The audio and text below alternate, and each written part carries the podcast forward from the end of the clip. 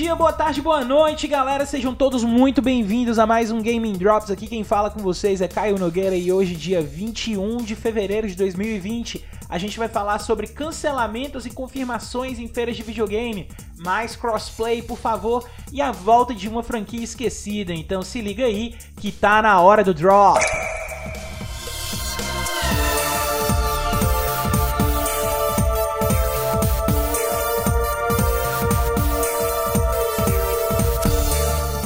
Pessoal, o coronavírus aí infelizmente está afetando o mercado de jogos também.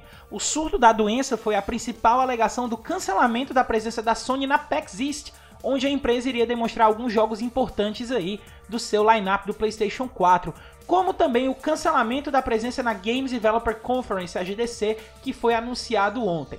Esses cancelamentos com certeza afetam ainda mais a já conturbada comunicação da Sony, não apenas em mostrar o aguardado PlayStation 5, mas também agora afetando aí a reta final do PlayStation 4, onde alguns jogos importantes seriam demonstrados como The Last of Us Part 2, Nioh e uma possível divulgação aí de Ghost of Tsushima que também pode ter sido afetada.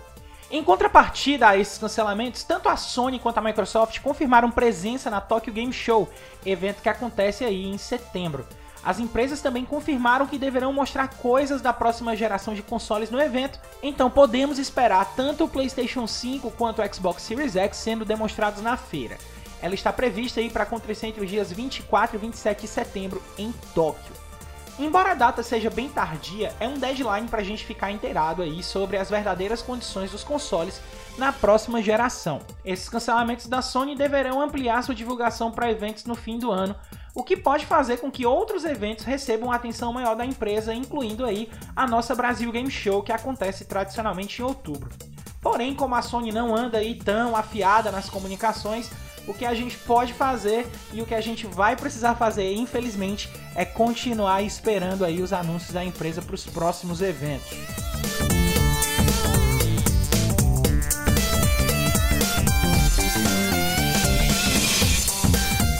E a famigerada guerra de consoles parece realmente estar com seus dias contados.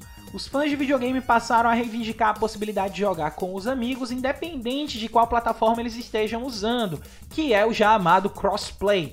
E parece realmente ser uma tendência de mercado para os próximos jogos, que são primariamente multiplayer, né? Nós temos aí dois grandes jogos que estão assumindo essa tal tendência, que é o Black Desert, MMORPG muito popular, que vai ter o crossplay entre consoles a partir do dia 4 de março, e o PUBG, que receberá finalmente a funcionalidade junto do update 6.2. Esse update aí já está em teste nos servidores beta, então já é possível jogar com os amigos no Battle Royale. Lembrando que esses dois jogos listam essas funcionalidades apenas para os consoles e que ainda não está envolvendo a galera que joga no PC. O crossplay serve primariamente, gente, para agregar ainda mais jogadores no mesmo ambiente, né? Fazendo com que esses jogos que precisam de formação de lobby de jogadores para iniciar uma partida tenham essa função otimizada em tempo. Além disso, é uma grande vantagem poder jogar o mesmo jogo com seus amigos, independente do console que ele use para jogar. A expectativa é que o crossplay se torne alguma coisa ainda mais comum no futuro, até chegar ao sonhado ponto de ser um elemento padrão em qualquer tipo de jogo, independente da plataforma.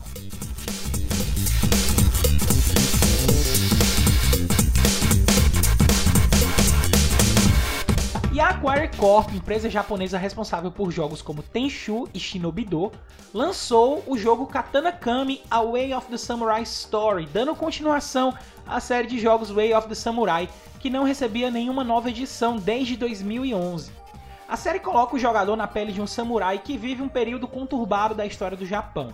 Um dos diferenciais do jogo é a mecânica de livre exploração e decisões que impactam diretamente na forma que o jogo irá se desenrolar, o que dá várias possibilidades de finais que podem possuir variações pequenas entre si ou até mesmo totais, dependendo da forma que o jogador decidiu jogar o game.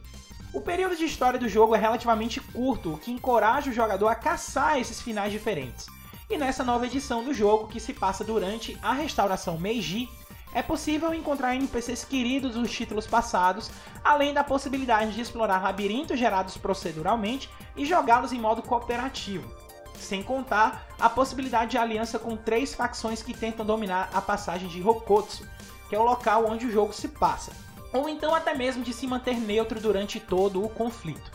A maior diferença desse jogo para o resto da série é o gameplay, que mudou de terceira pessoa para uma visão isométrica, oferecendo uma experiência similar a jogos Diablo-like. Katana Kami já está disponível para PC, PlayStation 4 e Nintendo Switch.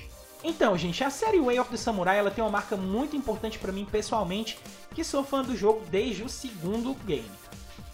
E enquanto fã, eu posso assegurar que eu não estava esperando nada sobre a, o, sobre a série, uma vez que esse anúncio foi feito aí na TGS do ano passado e foi uma coisa minúscula, nada que prestasse realmente atenção muito grande da mídia, né? Só os fãs aí realmente mais hardcores, que não é meu caso, que estavam aí na expectativa do lançamento desse jogo. Além do período de seca, né? Faziam nove anos de que a gente não tinha nada de novo sendo lançado aí para Way of the Samurai.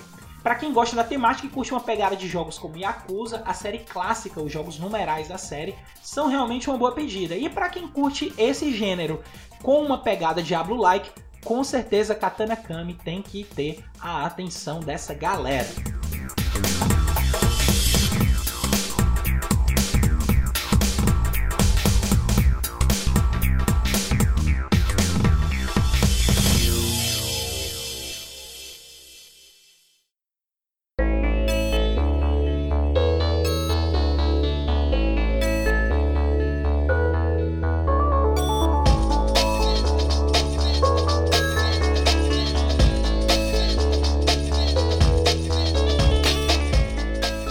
Foram as notícias de hoje. O Gaming Drops vai ficando por aqui.